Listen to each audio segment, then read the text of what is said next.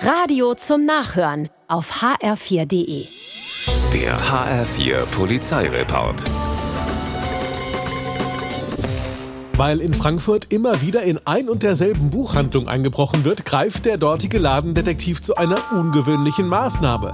Er verlegt seinen Schlafplatz in den Laden und hofft so, den Einbrecher überraschen zu können. Und um 23.30 Uhr wird der Detektiv tatsächlich von einem Scheppern geweckt. Es ist der Einbrecher, der mal wieder sein Glück versucht, diesmal aber eine böse Überraschung erlebt. Diesen Schreck in der Nacht wird der 32-jährige Serientäter so schnell wohl nicht vergessen.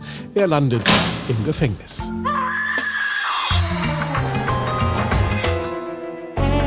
Im Regionalexpress von Frankfurt nach Gießen will ein Zugbegleiter den Fahrschein eines 38-Jährigen sehen, doch der Mann schläft. So tief und fest, dass die Polizei kommen muss.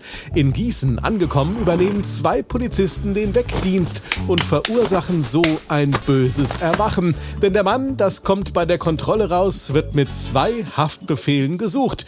Wegen Diebstahls muss er noch 14 Monate absitzen. Fahrt beendet, Endstation Knast. In Kassel-Oberzweren steht abends um 10 ein maskierter Mann an der Kasse eines Einkaufsmarkts und verlangt mit vorgehaltenem Messer die Tageseinnahmen. Das beobachtet auch ein Kunde, der zur selben Zeit im Laden ist. Er spricht den Räuber an und fordert ihn auf, nach Haus zu gehen.